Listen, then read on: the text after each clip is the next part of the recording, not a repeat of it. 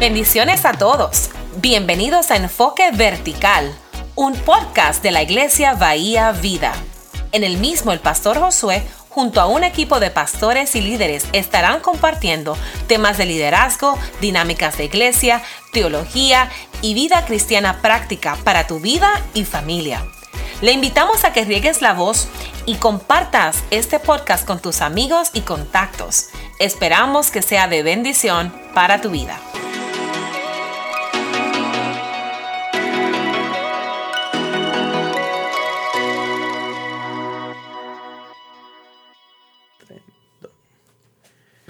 Bendiciones familia, bienvenidos a Enfoque Vertical, un podcast de la iglesia Bahía Vida, aquí en la ciudad de Tampa.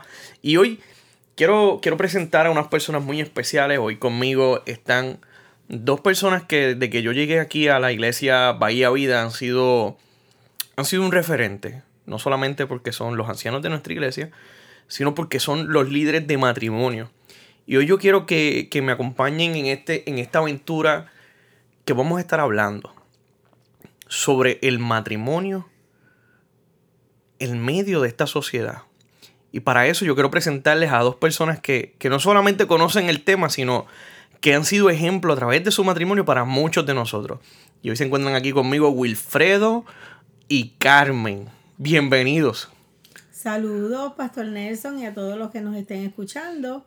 Es un tema muy poderoso al que vamos a compartir, así que le damos la bienvenida a todos los que nos estén escuchando. Es un placer para nosotros definitivamente estar en este, tener esta oportunidad de hablar con todo el público que tenga a bien escucharnos sobre un tema que nos apasiona a mi esposa y a mí, lo que conocemos como el matrimonio.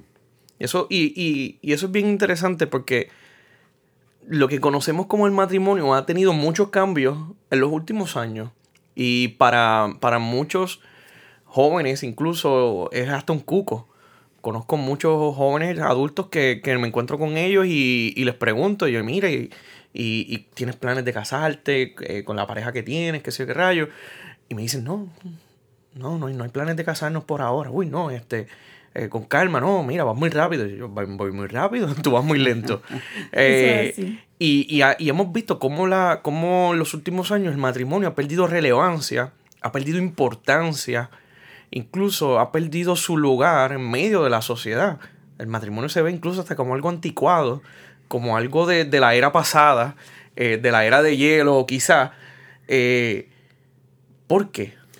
Mira, yo creo que uno de los mayores problemas que ha confrontado el matrimonio en esta época es precisamente el modernismo. Los cambios tan rápidos que ha habido en la tecnología, el acceso a, los medios de comunicación, ha, hecho que la gente comience a mirar eh, el mundo sin tener mucho compromiso. Y el matrimonio, como implica un compromiso, pues quizá muchos jóvenes o muchas personas, posiblemente hasta personas un poco más, más adultas, pues ven el matrimonio como, como un compromiso y por naturaleza tendemos a evitar los compromisos, porque el compromiso nos va a poner cierta presión y, lo vemos como si fuese una especie de, cadena que nos va a atar y que no nos va a dejar funcionar en libertad. Si a eso le añadimos el ataque tremendo que está recibiendo la familia eh, a través de los medios, a través de, los pensamientos supuestamente modernos que existen, pues realmente el matrimonio ha ido perdiendo poco a poco la importancia que debería tener, porque definitivamente la sociedad eh, está probado a través de los siglos que el núcleo es la familia y que a través de la familia es que realmente la sociedad puede progresar y puede vivir de una manera eh, correcta y de una manera civilizada, por decirlo de alguna forma. Sí, ¿no? Y que, y que en estos momentos, en esta temporada en que estamos viviendo, eh, las personas en, en, general, sobre todo más los jóvenes, eh, no quieren atarse a, No quieren atarse a una relación, sino que se sienten, es más libre el yo estar en una relación sin mucho compromiso y a la que me vaya bien, me sacudo, me voy, desaparezco y no tengo como que un litigio eh, de abogados y cosas. Entonces no están viendo el matrimonio eh, con la función correcta y el enfoque correcto que representa en la vida de uno. Porque eso que dice Carmen es importante. Eh, las personas muchas veces entran al matrimonio con la idea de si me va bien, me mantengo y si me va mal, me separo. Y ahí es donde está el problema, que ya entramos al matrimonio viendo una supuesta puerta de salida que me va a permitir en algún momento desligarme de ese compromiso que, que hice cuando me casé, que vamos a ver realmente lo que es el matrimonio.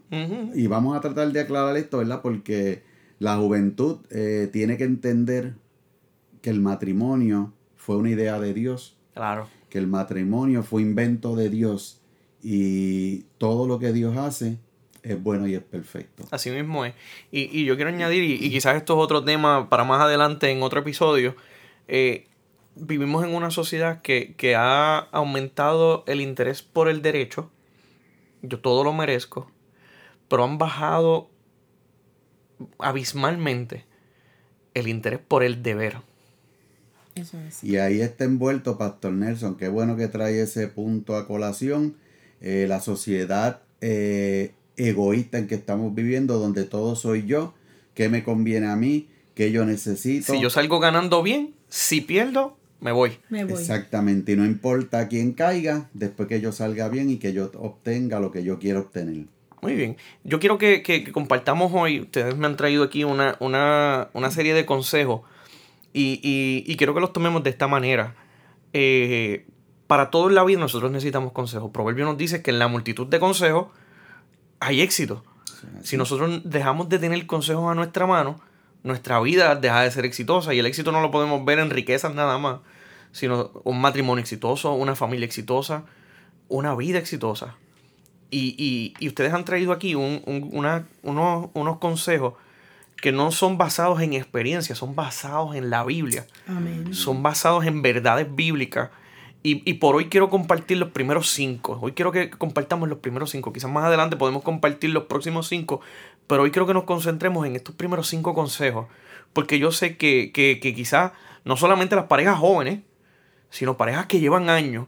Que, llevan conviviendo. O muchas veces que no han, han pensado en el divorcio y no se separan por los hijos o no se separan por alguna situación en particular.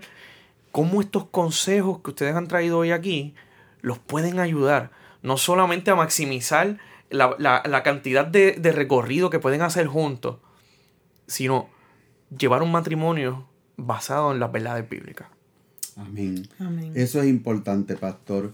Lo que nosotros vamos a hablar aquí, estos consejos que, vamos a dar, eh, no son de Wilfred y Carmen. No. es que Wilfred y Carmen se los inventaron, eh, sino que nosotros a través de los años, a través de los estudios, a través de, de las consejerías que muchas veces damos, hemos ido profundizando en la Biblia, hemos visto lo que han dicho otros hombres y mujeres de Dios y hemos, hemos poco a poco creado una especie de, enciclopedia de conocimiento y, yo creo que lo que vamos a decir aquí es basado en la palabra de Dios. Así que no es lo que dice Wilfred y Carmen, es lo que, dice la palabra, de, Dios. Y yo creo que estos consejos que vamos a dar, nosotros lo creemos fielmente. Lo aplicamos en nuestra vida. Si los aplicamos en nuestra vida, tenemos grandes posibilidades de tener un matrimonio saludable, no perfecto como no lo es el de Carmen y mío, pero, sí, saludable. Eso, eso es algo sumamente importante, porque muchas veces nosotros en medio de, la vida, en medio de nuestras crianzas, nos han enseñado que debemos, ser, debemos ir hacia la perfección. Y, muchas veces erramos en el blanco, pensando en, que, en que mi matrimonio va a ser de un cuento de hadas. Y cuando llegamos al final del camino nos desilusionamos. Eso es así. Así que yo creo que eso es bien importante. Nosotros debemos aspirar a matrimonios saludables y no necesariamente un matrimonio perfecto. ¿Y por qué nos desilusionamos? Porque hay una palabra bien importante que se llama expectativa. Yo me acuerdo cuando yo era profesor en la universidad que yo siempre comenzaba mi curso preguntándole a los estudiantes cuál es tu expectativa de este, este curso. de manera tal que ellos estuvieran claros lo que iban a recibir. Y cuando entramos al matrimonio, tenemos que estar claros qué es el matrimonio para no entrar con las expectativas correctas que muchas veces nos vende Hollywood o que nos vende eh, los medios de comunicación, de manera tal que sepamos a qué nos vamos a enfrentar. Y, y el primer consejo que nosotros quisiéramos traer es precisamente basado en esa expectativa.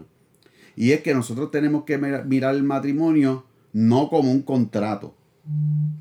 Tenemos que ver el matrimonio como Un un pacto. pacto. Así mismo es. Son dos cosas totalmente diferentes. Malaquías 2, 13, 14. Aquí está el profeta Malaquías hablando de la infidelidad de Israel. Pero mire qué interesante cuando dice en el verso 13 del capítulo 2. Otra cosa que ustedes hacen es inundar de lágrimas el altar del Señor. Lloran y se lamentan porque Él ya no presta atención a sus ofrendas ni las acepta de sus manos con agrado. Y toda- se ve- todavía se preguntan por qué, dice el verso 4. Pero mire qué interesante cómo continúa ese verso número 4.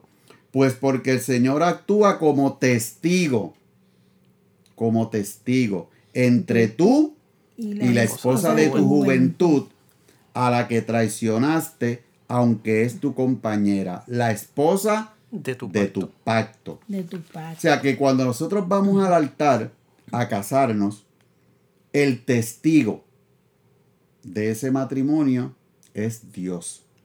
Dios es el que está como testigo de ese matrimonio. Y el apóstol Pablo le dice a los Gálatas lo siguiente, en Gálatas 3:15, hermanos, hablo en términos humanos. Un pacto, aunque sea de hombre, una vez ratificado, Nadie lo invalida. Nadie lo Nadie invalida. lo invalida ni le añade. ¿Por qué? Porque un contrato puede ser anulado. Si alguna de las partes no cumple con lo que se comprometió ahí en ese pacto, pues sencillamente cualquiera de los dos puede decir, hasta aquí llegamos Así a esta relación, nos separamos. Y por lo general un contrato tiene una fecha de caducidad. Mira, vamos a estar asociados hasta tal fecha calendario. Un año, dos años, cinco años. Hay contratos de 30 años o más. Pero tiene por lo general una fecha de caducidad. Un pacto, Pacto. como no se basa en acuerdos entre uno y otro, lo que se basa es en relaciones. O sea, la relación que yo tenga como esposa Ajá. es lo que va a imponer. Esa relación tiene que estar compuesta de tres personas. Por eso es matri, de tres. Mi esposa, Esposa. yo y, Y Dios. Dios. en el centro. Así que eso es bien, fu- es bien importante. ¿Y cuál es la fecha de caducidad de ese pacto? Hasta que la muerte no se Hasta que la que la muerte- muerte nos separe, o como prefiero decir yo, hasta que nos vayamos con el Señor. Claro, eso va a depender de muchos factores, si usted le ha entregado su vida al Señor, etcétera, pero de eso vamos a hablar más, Más adelante, porque Más adelante. es bien importante. Ese segundo pacto eh, está bien interesante. Dice, Dios tiene que ser el centro del matrimonio. Eso es así, eso es así.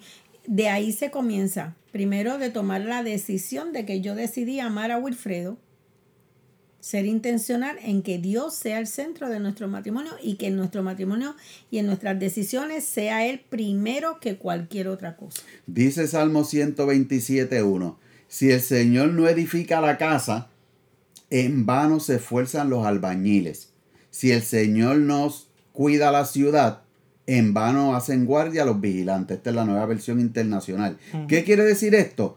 Que si Dios no está presente en mi matrimonio, todo esfuerzo que yo haga va a ser en vano por más consejería que yo tome, por más libros que yo lea, eso me va a dar algunas herramientas para manejar Cosas básicas. cosas básicas. Pero si Dios no- está como centro, no va a funcionar. Y ahí es que viene lo que dije, que va a depender de algunos factores. Y es que, por supuesto, esto tiene que comenzar con qué?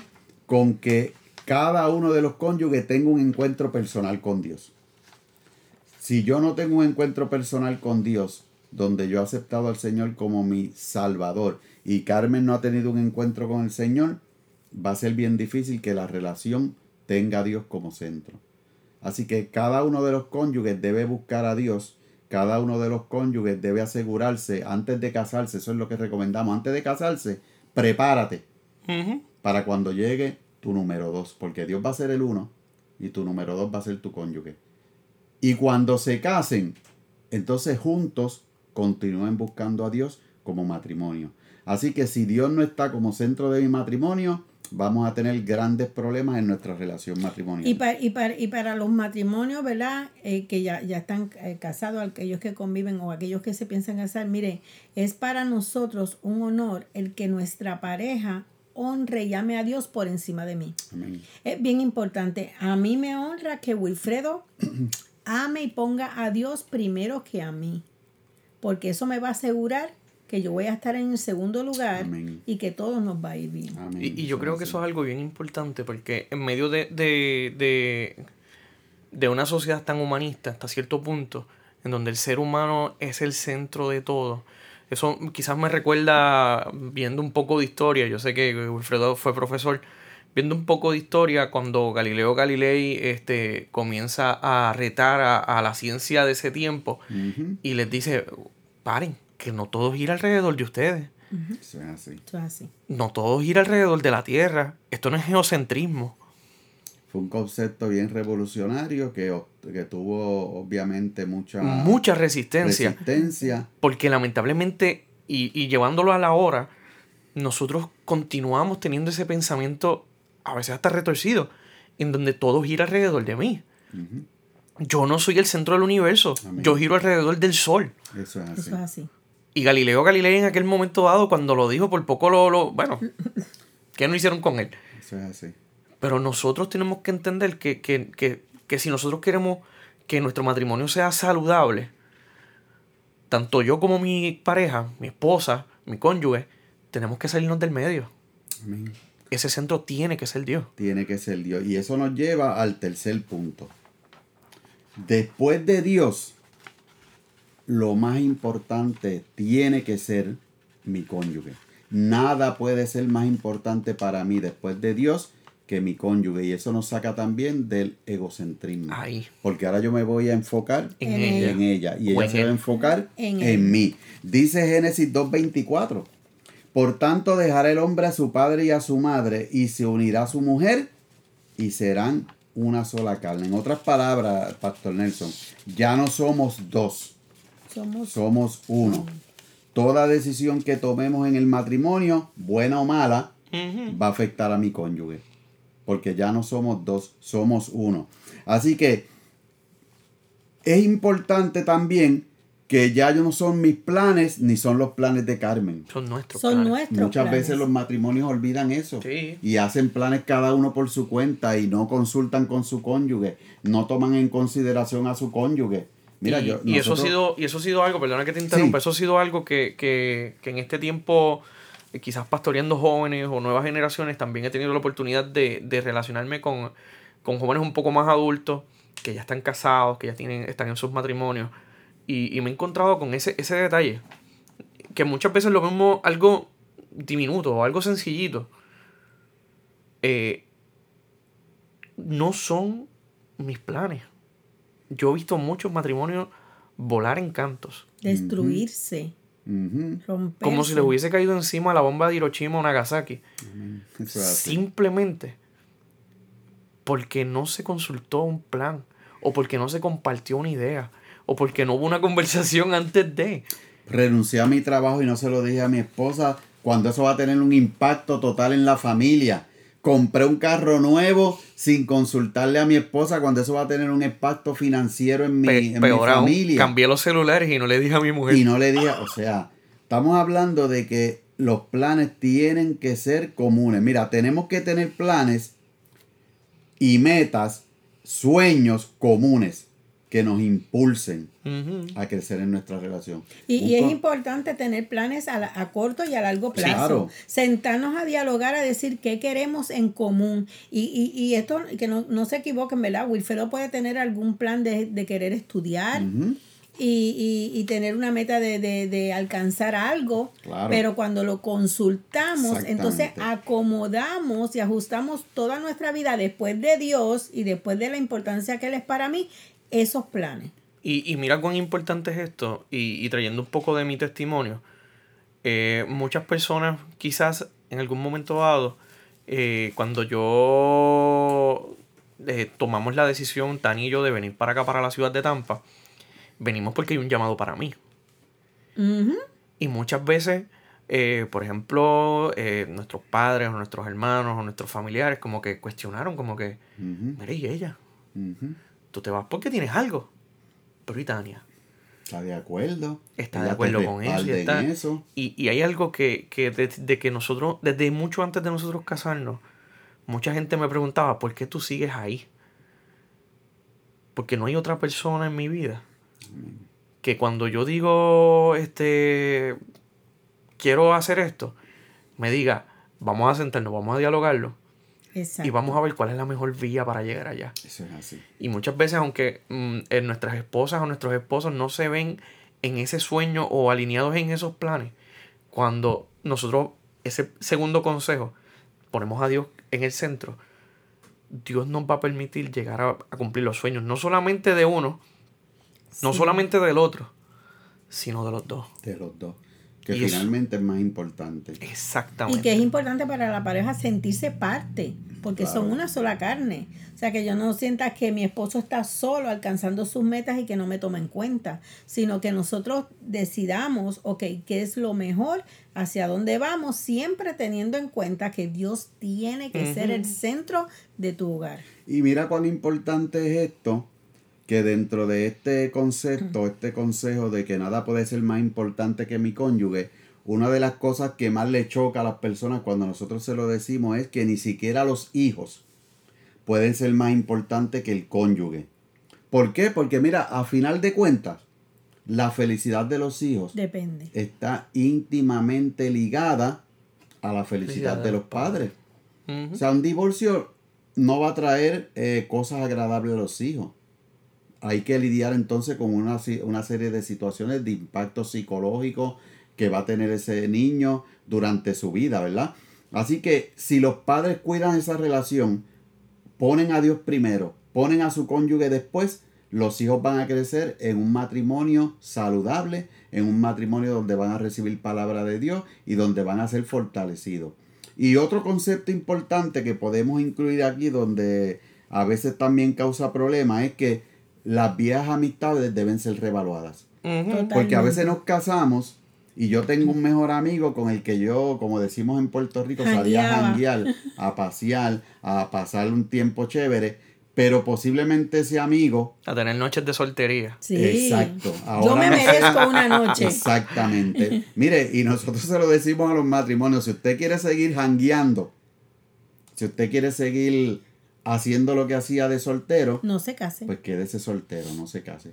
Pero si usted se casa, ya usted dejó de ser libre en el sentido de que usted puede tomar decisiones solo para usted. Ahora usted se debe a una esposa, ahora usted se debe a alguien y usted tiene que rendir cuentas. No tiene que ver con que me tienen... Tiene que asumir la responsabilidad. Claro, no tiene que ver con que me tienen agarrado, sentado en el baúl como a veces dicen. No, no, ese no es el concepto, no.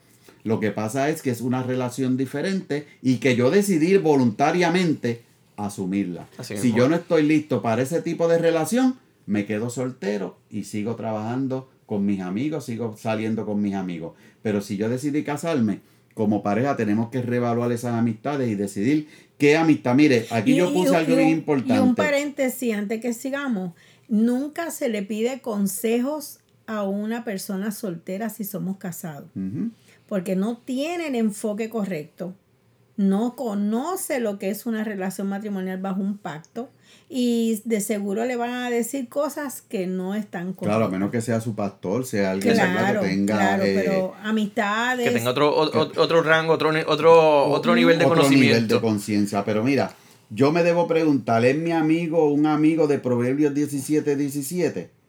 En todo tiempo el amigo, ama el amigo y es como un hermano en tiempo de angustia. O es mi amigo un amigo de Primera de Corintios 15:33.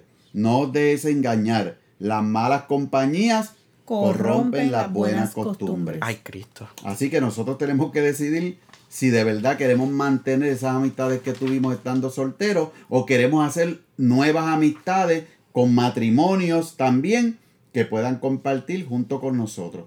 Yo creo que eso es un, paso bien fundamental. El número cuatro, recuerden, son una, nueva familia. Cuando yo vivía con mis papás era la familia Ramos Gómez. Cuando Carmen vivía con sus papás era la familia Coto Matos. Pero ahora nosotros somos la familia Ramos Coto. Somos una nueva familia. Mami, papi, la suegra, el suegro, el tío, la tía, mi hermano, etcétera, tuvieron o tendrán su oportunidad de tener una familia. Ahora nos toca a nosotros tener una nueva familia. Cuando Génesis 2.24 dice, por tanto dejará el hombre a su padre y a su madre, y se unirá a su mujer y serán una sola carne, ahora quiero hacerlo, leímos antes, pero ahora quiero hacer el énfasis en dejará. Cuando habla ahí de dejar, no significa abandonar. No. No, no significa que usted se va a olvidar de sus papás, que usted se va a olvidar de su familia, no. Lo que significa es que tenemos que cortar ese condor cordón umbilical que a veces nos une a nuestros padres y no podemos permitir que nuestra familia extendida se esté metiendo en nuestra relación, de matrimonio. No podemos estar oyendo consejos que no solicitamos. Si necesitamos consejos de nuestros padres, se los pedimos. Pero yo oigo el consejo y yo decido si ese consejo de verdad me conviene, porque dice también Efesios 6, 2, 3, honra a tu padre y a tu madre, que es, el primer mandamiento con promesa para que te vaya bien y seas de larga vida sobre esta tierra. O sea, no dice obedece a tu padre y a tu madre, dice honra a tu padre y madre. Usted se casó, usted le debe a su padre honra, honra. no obediencia.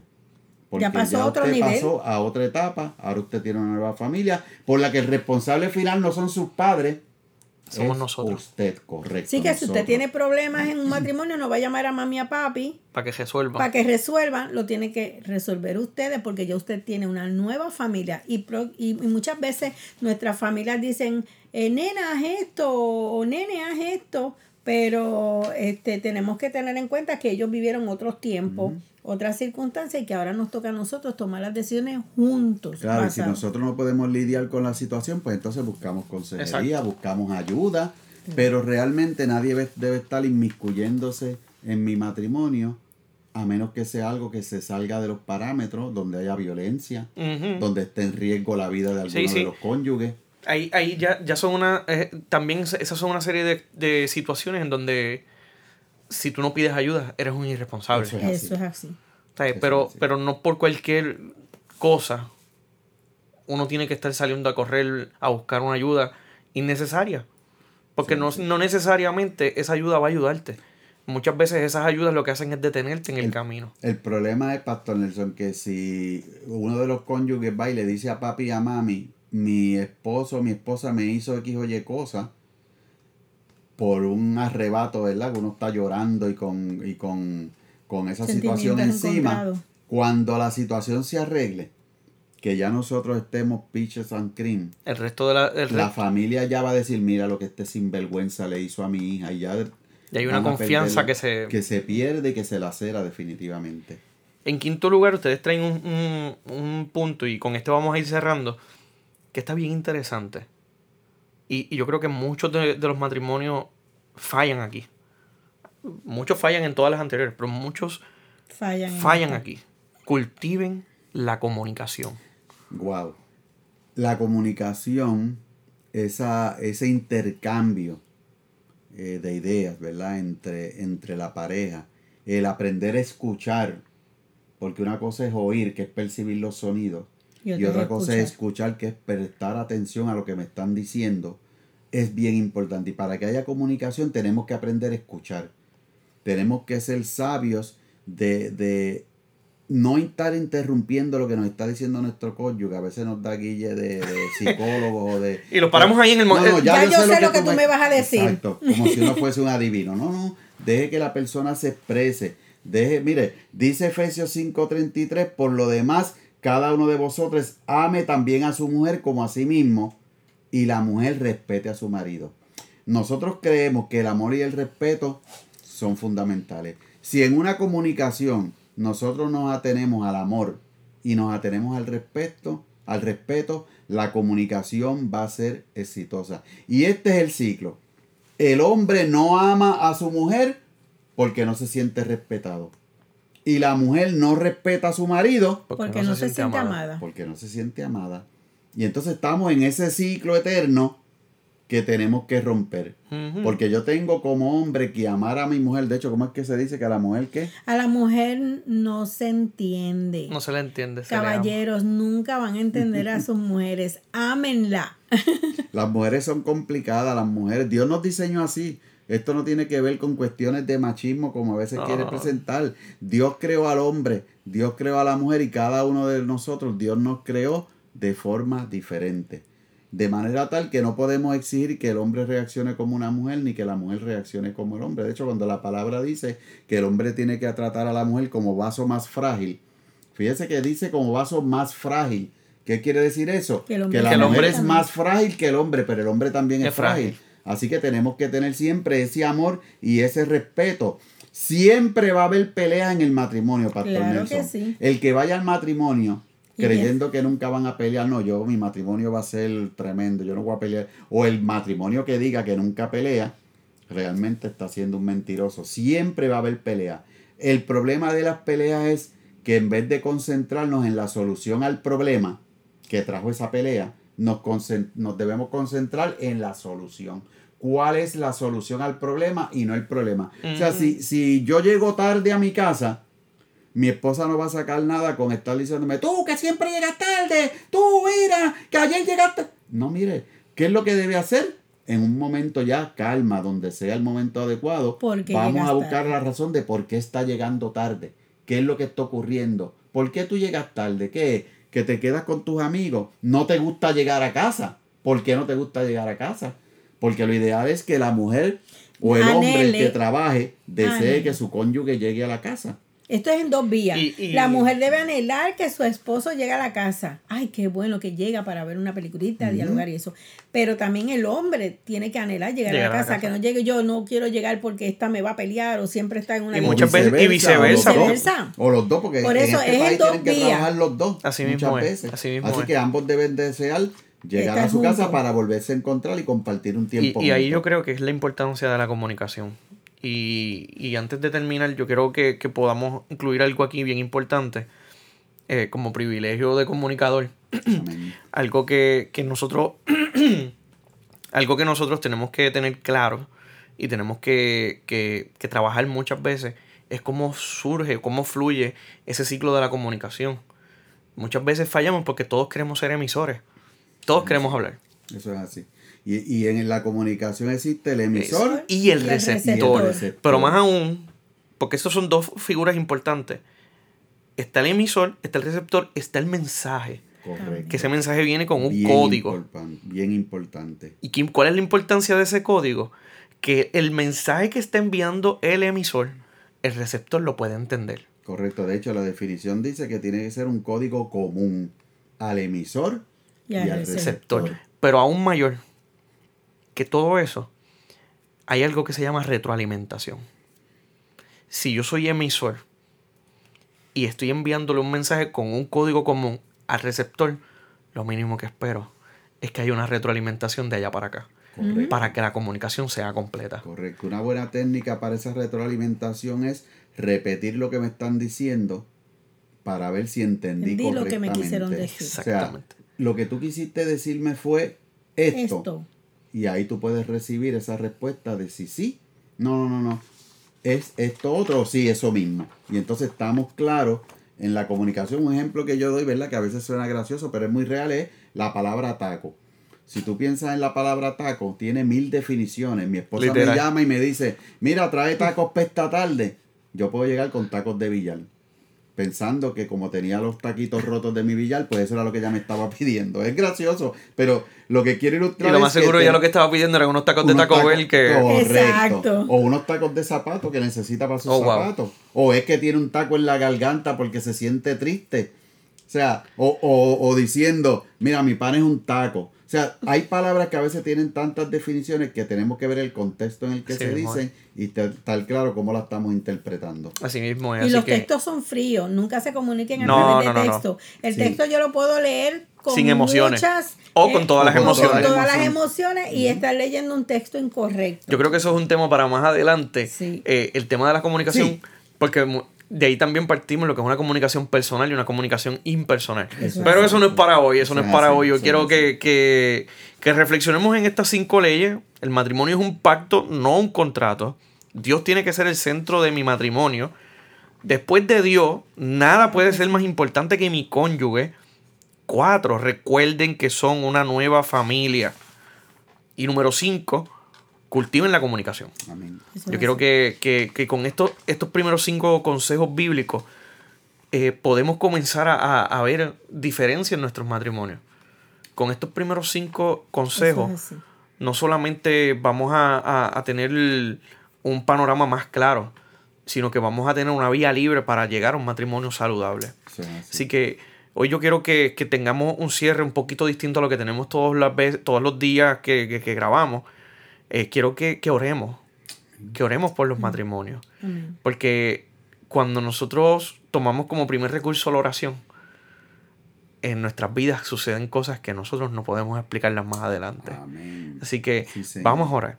Señor, te damos gracias, Señor, te bendecimos Gracias. y te glorificamos porque tú has sido grande y maravilloso en nuestras vidas. Padre Celestial, en esta hora me uno a mis hermanos Wilfredo y Carmen para orar por cada uno de los matrimonios que hoy nos escuchan. Señor. Te damos las gracias, Señor, porque a través de este podcast podemos hablar vida a través de, de las, de las redes sociales, a través de donde sea. Podemos hablar vida al matrimonio. En esta hora, Señor, te damos gracias por estos consejos que tu palabra nos da. Te pido que los podamos atesorar y ponerlos en práctica. No importa si estamos recién casados o si llevamos 40 años de casados. Señor, que estos consejos se, se, se impregnen en nuestros corazones, queden tatuados en nuestra mente, Señor, y que los podamos poner en práctica día tras día para tener matrimonios hechos a tu imagen y semejanza. Padre Celestial, en el nombre de Jesús. Amén. Amén. Amén. Amén. Amén. Gracias por escucharnos en esta tarde, en este día o en este mediodía o en el momento en que nos estés escuchando. Gracias por ser parte de Enfoque Vertical.